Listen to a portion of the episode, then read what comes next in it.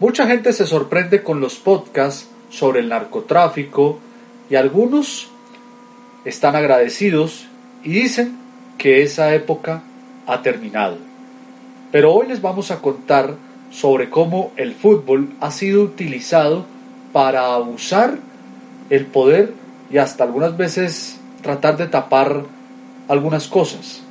Por ejemplo, vamos a contar la historia de la masacre de las bananeras en versión deportes y una la toma del Palacio de Justicia en manos del M19.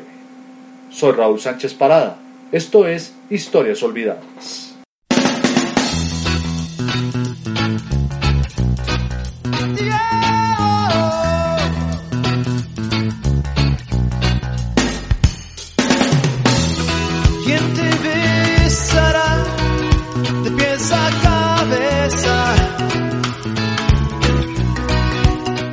En 1924, el mismo año en el que el diario El Tiempo decretó que el fútbol estaba destinado a desaparecer, se disputaron en París los séptimos Juegos Olímpicos.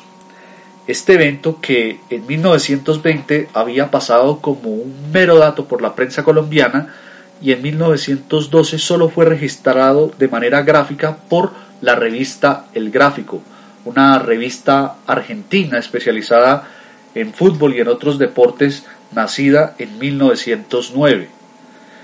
Resultó atractivo ese año para los colombianos porque por primera vez en la historia participaban dos delegaciones suramericanas, Argentina y Uruguay. Esto era importante para Colombia porque con la caída de Marco Fidel Suárez en 1921, que trató de poner a Colombia en la línea de intereses de Estados Unidos, dándole todas las concesiones a las compañías de ese país en materia de petróleos y banano, que había significado el despertar de un sentimiento antinorteamericano que alentaba con el pago de la indemnización que Washington le daba al gobierno de Pedronel Ospina por la pérdida de Panamá, y el país entraba en la era del discurso de unión identidad latinoamericana promovida por las primeras reuniones panamericanas y suramericanas de cancilleres, jefes de Estado, estudiantes, abogados, médicos, etc. La de los 20 fue la década del panamericanismo como solución económica y política del continente a la división y crisis mundial que había generado la guerra en esos tiempos. Es por esto que cuando Uruguay ganó el oro olímpico en fútbol, quedando su selección campeona por encima de Francia, Inglaterra, Italia, España y demás países europeos, la prensa colombiana y en general la suramericana le dio la primera página al titular Uruguay campeón mundial de fútbol. La victoria charrúa en los Juegos Olímpicos de París hizo despertar un espíritu deportivo que fue ampliamente analizado por los medios de comunicación, reflejando claramente un discurso nacional en el deporte que para muchos coincide con este despertar con la celebración de las grandes Olimpiadas en la que los pueblos de la mayor parte del mundo se disputaban el trofeo del vigor y la destreza de nuestros deportistas. Colombia no había participado en esos torneos universales. Su bandera no había flotado con las ondulaciones del triunfo en el palenque cosmopolita como lo hicieron los pabellones del Uruguay y la Argentina, y a ello se debe que nuestro país asimiló de manera tardía los sistemas implantados en los estados de alta civilización. El problema de ser moderno se volvía a poner en el terreno de los deportes y eso asumía la existencia de una delegación deportiva como motivo de orgullo y patriotismo, ya que el hecho de que un país suramericano le hubiese ganado a los inventores del juego en su especialidad y en su tierra causó estupor en Europa y un orgullo inusitado en Sudamérica. Este triunfo no solo generó que el fútbol renaciera en el país, pues todos los clubes volvieron a la práctica y el deporte obrero creció. Sí, recordemos que los clubes de fútbol en la que jugaban jugadores ricos tenían que pagar una membresía y tenías que volver a ser socio de una eh, de estos equipos sino que para muchos en 1926 se organizaron y jugaran los primeros Juegos Olímpicos colombianos entre todas las instituciones de instrucción profesional y de segunda enseñanza de Bogotá. Si bien estos primeros Juegos olímpicos no fueron colombianos sino bogotanos, pues fuera de las delegaciones de la capital solo participó una, Cali, precisamente en fútbol. Este evento representó el primer gran evento de balompié en el país, ya que hubo algunas competiciones en carreras, maratón, salto, tenis, golf, boxeo, en las que se estaban robando el show, pero realmente el que más ganaba adeptos era el fútbol por parte de la prensa, cuyo primer campeón fue el Club CIT, en el que jugaban estudiantes de la Facultad de Medicina de con Ennio Viola. ¿Sí? ¿Quién es Ennio Viola? Pues era un inmigrante italiano que jugaba en 1921, oígase bien, para la Juventus de Italia, equipo profesional de ese entonces. El renacer deportivo que vio Colombia con estos Juegos Olímpicos antecede a los actuales Juegos Nacionales, ¿sí? los que hoy conocemos en la actualidad. Se unió al espíritu universitario y nacionalista y dio la oportunidad de renacer al fútbol de élite de los clubes, pero con una nueva condición. Algunos buenos jugadores de origen humilde terminaron jugando en equipos de club, como les dije anteriormente, simplemente por ser buenos y tener algún vínculo con un socio, o ser empleado, o ser ahijado. El fútbol empezaba a funcionar como un nivelador social, en el que se establecieran unas competiciones serias promovidas por el gobierno con fondos del Ministerio de Instrucción Pública y en fechas específicas, era un primer paso para ser un estado de alta civilización. La Ley 80 de 1925 dispuso en que cada departamento existiera una comisión de educación física y apareció la Secretaría especializada en el tema en el Ministerio de Instrucción Pública. Pero en el avance de ese nivel de civilización se empezó a dar en la práctica después con el establecimiento de las federaciones deportivas departamentales por parte de los cientos de deportistas que buscaban competencia y entrenamiento, comenzando en ese mismo año con la creación de la Federación de Fútbol de Antioquia y con el decreto presidencial de Pedronel Ospina que creaba los primeros Juegos Nacionales de la República de Colombia con los cuales debían disputarse en Cali en 1928.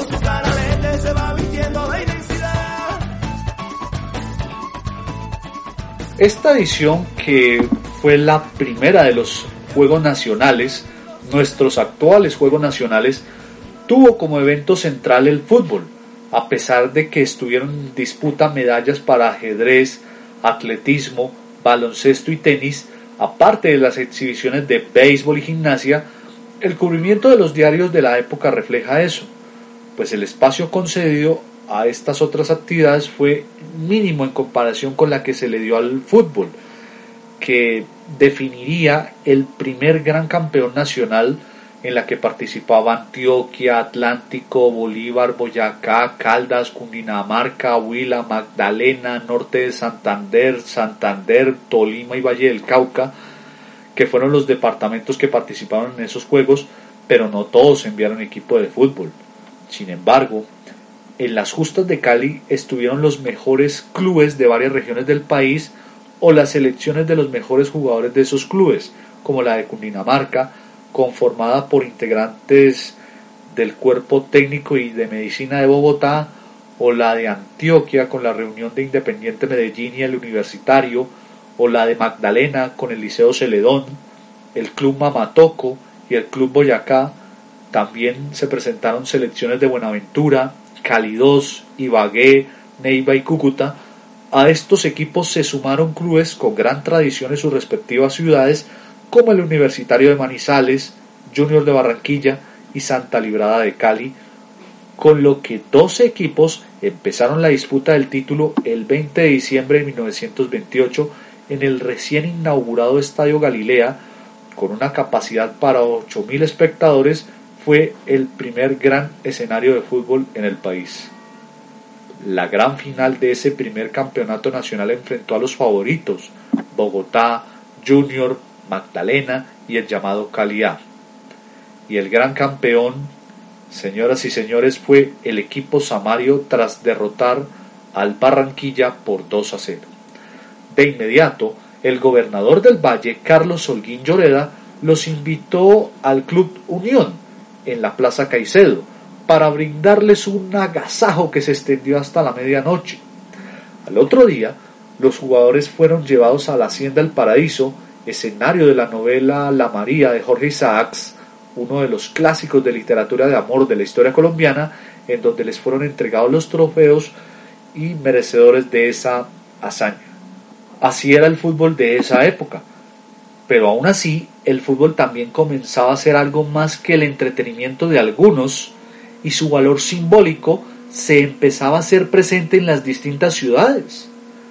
Tanto así que la selección de Magdalena se fue de Santa Marta rumbo a Cali pocos días después de la denominada Masacre de las Bananeras ocurrida el 6 de diciembre de 1928 en la población de Ciénaga, muy cerca de Santa Marta, cuando las Fuerzas Armadas presentes en la zona para impedir una huelga de los trabajadores de las bananeras abrieron fuego contra los manifestantes, causando un número aún indeterminado de muertos y dejando una mancha imborrable en la historia colombiana.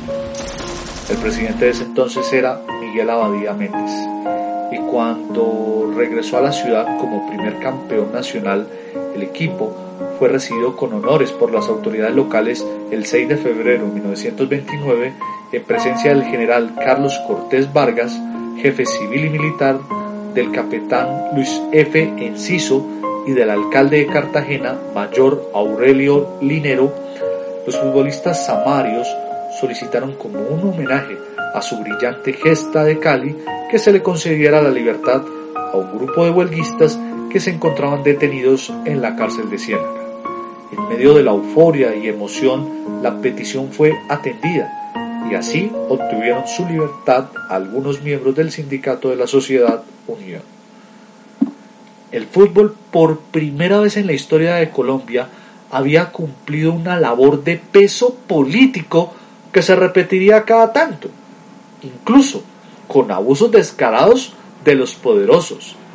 Con este tipo de hechos y gestas, con estas identificaciones que fue generando el fútbol en cada ciudad, el balompié se volvió la actividad física preponderante entre la afición colombiana y se convertiría en el rey de los deportes del país después de que en 1930 Uruguay y Argentina le pasaron por encima a los europeos de nuevo disputando la primera final de un campeonato mundial de fútbol, justo tras haber ganado el oro y la plata olímpica respectivamente en los Juegos Olímpicos de Ámsterdam en 1928. Uruguay bicampeón olímpico. Fue el primer campeón mundial mientras Argentina terminó segunda. La prensa, que ya tenía secciones y publicaciones especializadas en deportes, abandonando definitivamente las páginas sociales, de esas que hoy vemos en las diferentes revistas del corazón y de entretenimiento en las que se ven a las personas y a las personalidades públicas yendo a matrimonios de tal personaje, a eventos sociales, ¿sí? Pero en esta ocasión se exigía la creación de la Federación Colombiana de Fútbol y la afiliación a la FIFA para poder participar en el torneo sudamericano de selecciones nacionales que desde 1916 se disputaba con el nombre de Copa América o incluso jugar un mundial contra los todopoderosos uruguayos y argentinos. ¿Ven el interés del periodismo para hacer este tipo de luchas? Pero veamos otras historias de este tipo.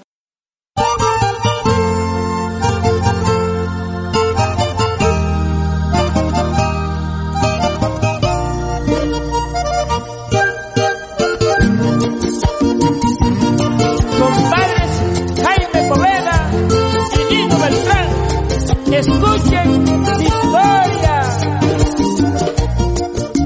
Yo no pensé que mi vida iba a ser alegre, iba a ser feliz. Jugadores pidiendo libertad a presos políticos en 1929. Jugadores defendiendo derechos sindicales en 1930. Y todos sabemos que el fútbol fue la utilización, incluso hasta el abuso del poder contra la ciudadanía. Pero no hay nada más triste que eso. En 1985, particularmente el 1 de noviembre, se selló la eliminación de Colombia del Mundial del que debíamos ser anfitriones en manos de Paraguay. La selección de Gabriel Ochoa Uribe necesitaba ganar por 3 a 0, pero solo le alcanzó para el 2 a 1. Y fue el comienzo de los peores 15 días de la historia colombiana. La toma del Palacio de Justicia y la avalancha de Armero. Y fue el ejemplo de cómo el fútbol fue utilizado para su uso y abuso por parte del poder en Colombia. Y otros me daban lo que me querían dar. Comencé a ganarme unos centavitos, pero mi vieja no me dejaba llegar. Y yo escondía plata en otro bolsillo, quería quedarme con unos centavitos, pero mamá miércoles 6 de noviembre se volvía a la normalidad del campeonato local. En ese día estaban de finalistas Millonarios, América, Nacional, Junior, Medellín, Cali, Unión Magdalena, Atlético Bucaramanga, pero en esa ocasión se estaba disputando el octogonal final. En la mañana todo transcurría normalmente en el Palacio de Justicia ubicado en la Plaza de Bolívar de Bogotá. Pero de pronto, a las 11 y 40 de la mañana, unos disparos en el edificio presagiaban que algo malo estaba pasando. El M-19 tenía la necesidad de recuperar el espacio político ante el acorralamiento del ejército y el fracaso del proceso de paz. El plan, bastante utópico, era tomarse militarmente el Palacio de Justicia, sede de la Corte Suprema y del Consejo de Estado, y realizar un juicio popular al fracasado proceso de paz y al presidente Belisario Betancourt, teniendo como testigos a los magistrados y consejeros de Estado. El movimiento guerrillero, bastante dado a las acciones espectaculares y publicitarias, veían en esto la posibilidad de lograr la revolución y ganarse el total afecto de la opinión pública. Pero las cosas no salieron como lo esperaban, le salieron terriblemente mal. Se encuentra acá, a escasos metros de la entrada principal del Palacio de la Corte. Unidades de la PM y de la policía en este momento están contestando los disparos que se producen en el interior, especialmente en el sótano. A, este, a esta hora están llegando refuerzos aquí a la Plaza Bolívar, se están despejando todas las zonas y esa es la situación que se presenta. Muchos magistrados y consejeros de Estado, así como simples empleados y particulares, quedaron como rehenes del grupo guerrillero el gobierno decidió no ceder ante las peticiones del M-19 y el ejército asumió que debía restablecer el orden a como diera lugar a pesar de las múltiples llamadas telefónicas del presidente de la Corte, Alfonso Reyes Echandía, que desde su posición como rehén suplicaba al presidente para que los militares cesaran en su intento de recuperar el palacio.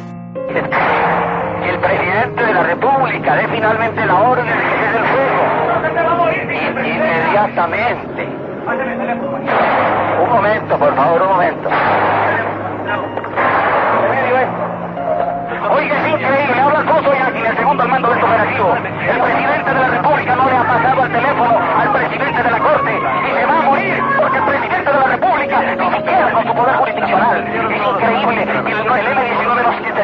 ha tomado el Palacio de Justicia, se lo tomó los tanques del ejército. Es lo increíble, el ejército los tanques y que están sonando los tiros. Cuando entran este piso nos morimos todos, sépalo. Ante la gravedad de la situación, que incluía la presencia de tanques y varias muertes por balas perdidas en las zonas aledañas al palacio, el gobierno, en nombre de la ministra de Comunicaciones, Noemí Sanín, le pidió a noticieros y emisoras que se abstuvieran de transmitir informaciones en directo, comunicados o entrevistas para facilitar los operativos del ejército. Las eh, directivas de Inravisión transmitieron con el mismo compromiso por decisión propia la misma, es decir, cogieron la, la agenda de la televisión, la programación, y la transmitieron interrumpiendo cada 10 minutos para pasar una información extraordinaria eh, de lo que venía ocurriendo. Ellos tomaron la decisión, yo tengo las constancias de quienes manejaban Inravisión de la época que ellos tomaron la decisión. Los medios desatendieron esa petición y al llegar la tarde, toda Colombia dejó de interesarse en el reinado nacional de la belleza que se celebra en Cartagena, en los puntos a favor y en contra de María Mónica Urbina y Ana Bolena Mesa, para enterarse de que un tanque cascabel volaba la frase de Francisco de Paula Santander que se encontraba sobre la puerta del palacio. Colombianos, las armas os han dado independencia, las leyes os darán libertad. Tras el ingreso de ese tanque cascabel al palacio, llegó el fútbol como herramienta tristemente utilizada. Bueno, Magnelli que deja la pelota sobre el centro. Magnelli, un pase largo desde atrás. Venía patinando Vaca, se paró en la pelota. Le queda Godín del Uruguay. A levantar a media altura. Entrega esa pelota cruzadita para que recubre Corujo. Arranca Corujo a la marca de Sánchez. Da la espalda. Protege Yarribina. Sale con balón dominado. Se queda con ella. Ras de pasto. Viene el servicio. Se destapó Arias. Arranca Arias. Persigue a Arevalo por izquierda. Vecino por derecha. Domina cuadrado. Arranca cuadrado con el balón dejando a Abel Aguilar. La pide Magnelli Torres. Hace el contacto rápido. Se asoma Vecino. Va a levantar la pelota. Prefirió entregar a Ras para cuadrado. Cuadrado se viene. Cayó. A las 8 y 30 de la noche empezaba el octogonal final del fútbol colombiano. Casi a esa hora empezaron los disparos de rockets que buscaban minar el poder de las ametralladoras guerrilleras y viendo que los medios no apoyaban al gobierno en su labor de mantener la calma, la ministra de Comunicaciones, doña Noemí, hizo lo suyo. De pronto, cuando debía empezar el concurso Guerra de Estrellas con Saúl García y al que seguía el noticiero TV Hoy, que todos querían ver lo que comentaba el entonces joven periodista Andrés Pastrana sobre los hechos y qué imágenes se tenían, ni Saúl ni Andresito salieron al aire. Por el contrario, y cuando no estaba programado, Inravisión empezó a transmitir el partido entre Millonarios y Unión Magdalena que se desarrollaba en el Campín. Hace unos años, tras conocerse el informe de la Comisión de la Verdad sobre los hechos de ese 6 de noviembre, en los que se señalaba la censura ejercida por Sanín, ella argumentó, es muy fácil ser general después de la guerra. Yo no censuré, simplemente cumplí con mi deber. Mi responsabilidad era impedir que se tomaran el centro de Bogotá como el 9 de abril de 1948 y mi responsabilidad fue cumplir con la ley, pedir responsabilidad a los periodistas y ellos reconocieron en muchos tonos que muchos transmitieron la toma como un partido de fútbol. y show fue lo que tuvimos, señores.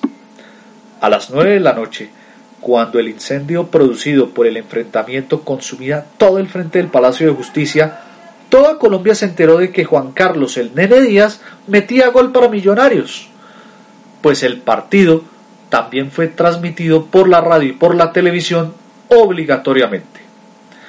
El resultado de esa terrible noche fue de 98 muertos, entre ellos 11 magistrados, cientos de torturados, 11 desaparecidos, la imagen del presidente deteriorada y la del M-19 destruida. Todos los expedientes de los extraditables quemados en el incendio y Millonarios 2 Unión Magdalena 0. Esa tragedia fue hace 35 años.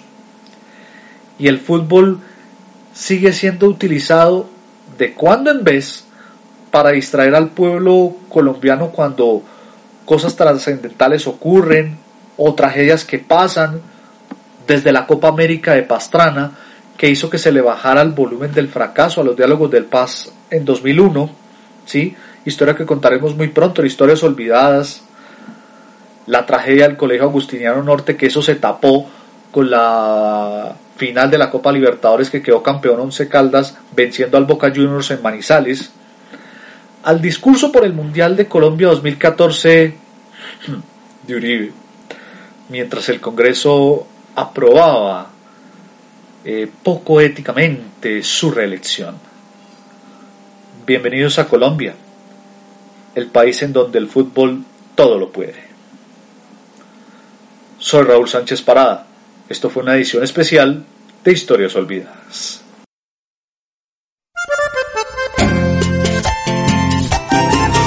Luis Ernesto y Giovanni mis amigos.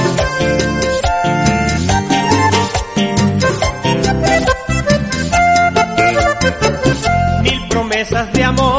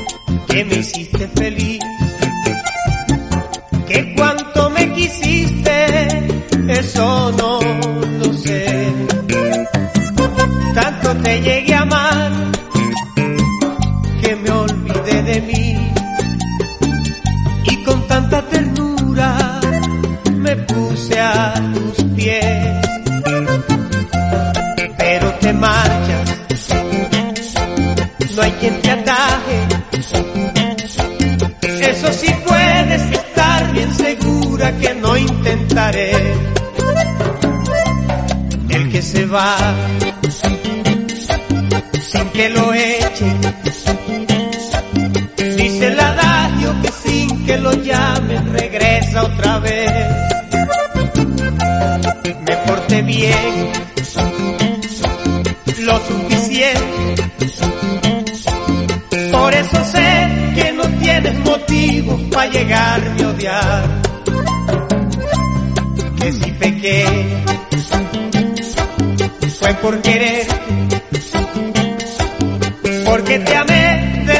te quise y seguro que siempre